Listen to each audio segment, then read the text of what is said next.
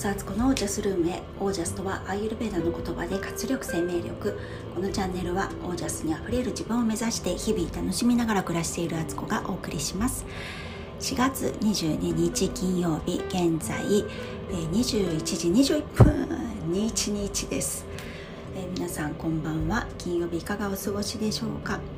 私はまたこんなちっちゃなボソボソ声そして換気扇の音が入ってるんじゃないかと心配なんですけど、えー、トイレの片隅から片隅って言っても狭いトイレですので片隅ではありません。真ん中からお送りしております、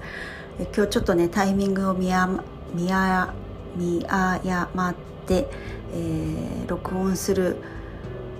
のが遅れていたら部屋が全員で塞がってしまってて1人になれるのはトイレだけでした。で今日どうしてもね9時半までに床に着きたいので、えー、ちょっと短めの声日記で終わろうかと思っています、えー、せっかく聞き始めたのにいきなりこんな感じですいません。あのー、えーと、今日今日ですね3時に起きました。朝の3時。イエスって感じだったんですけどでもあの結構眠くてそれでもね呼吸法と瞑想をやってヨガをやったんですよ。でジョギング行こうかなと思ったら外がまだちょっと雨が降ってたんでじゃあちょっとヨガもうちょっとやるかと思ってヨガマットの上にゴロンってなったらそこで意識不明で30分ぐらい多分寝てました。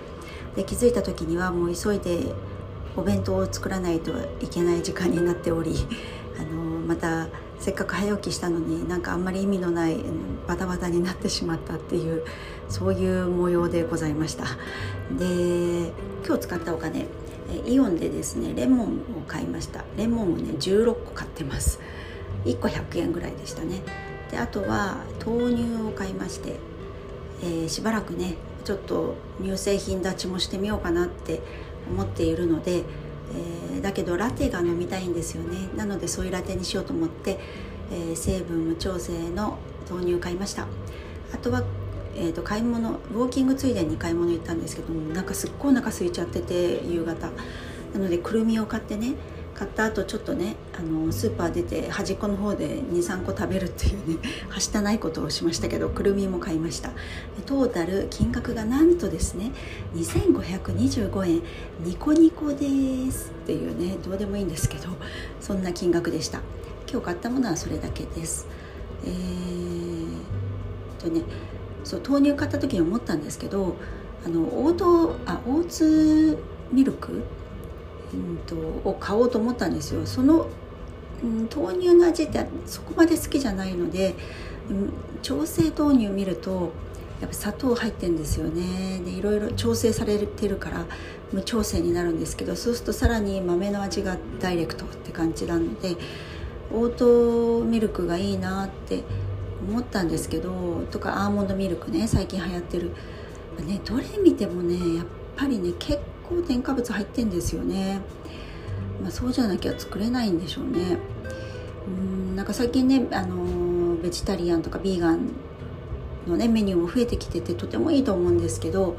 実際ねビーガンのものを見てみるとビーガンチーズとかね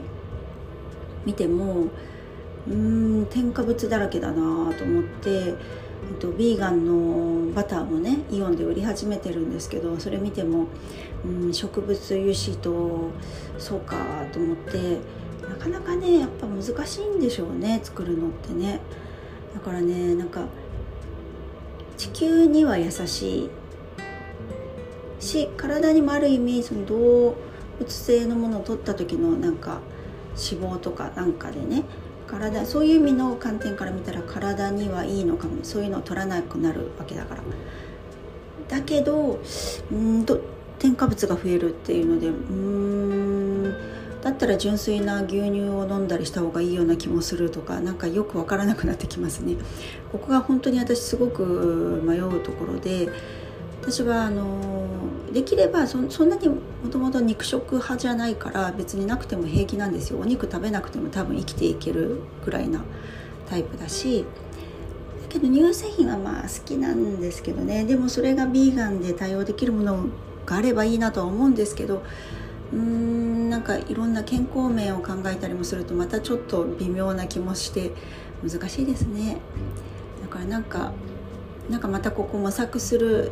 大事な分岐点なのかなとも思ったりしてね。自分なりにいろいろメニュー考えたりとかレシピ考えることだってできるだろうしなんか工夫をねちょっとした工夫それも大変じゃないなんかだけど続けられるってもサステナブルですよね。そういう工夫があるかななんて思ったりなんだりもしつつ。っていうところが今日買い物しててちょっと思ったの。思ったことでした。あとですね今日ウォーキングついでにね業務スーパー行ったんですよ。あのオートミールがね業務スーパーのなんか缶のオートミールがいいんだっていうのを噂で聞いたから行ってみたんですけど売ってませんでしたね。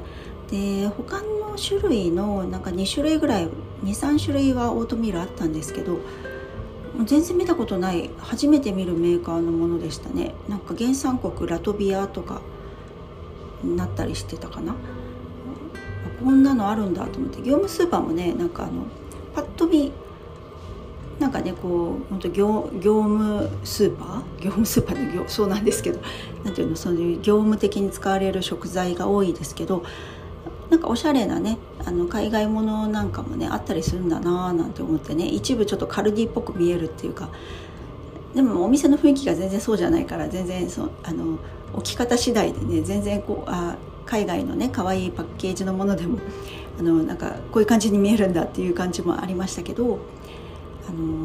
ー、そういうものもあったりしてだからオートミール買えなかったんですよ。で他になんかあるのかなと思って見ててナッツ系でねひまわりのね種が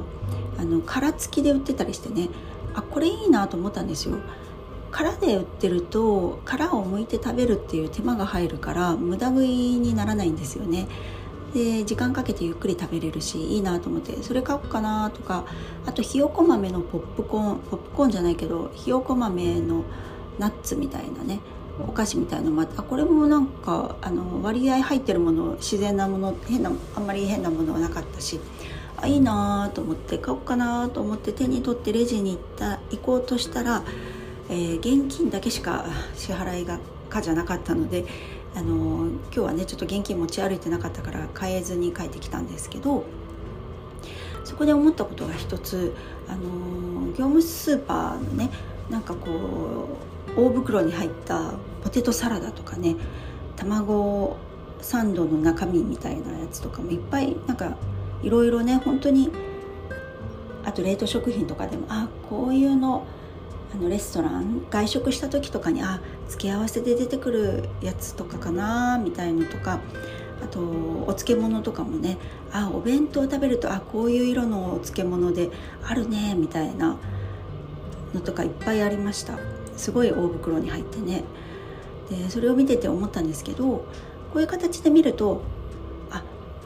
こういうふうにあのお店の方とか多分作る時はこういうものを使ってるんだなっていうのも思ったし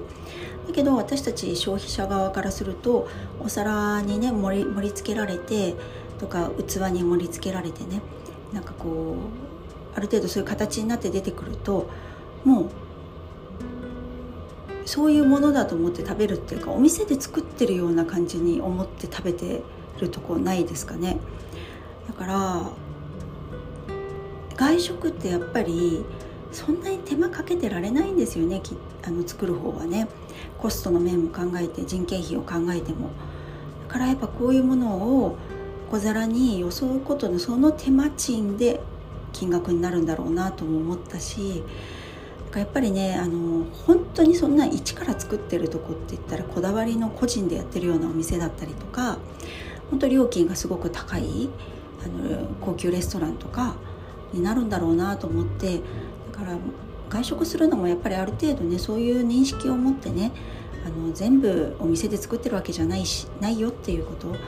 でそういう時そういうものっていうのは大量生産されるものだっていうことを肝に銘じて食べ食べていかないと外食続きになったりするとやっぱり食を人任せにするってことになってきちゃうんだなと思ったりなんだり。だけど時々はねそういうね外食であの作る手間を省かせてもらうとかそこの雰囲気を味わわせてもらうとかそのお店側でも全部が別にそういうレトルトとかそういうものを使ってるわけじゃなくって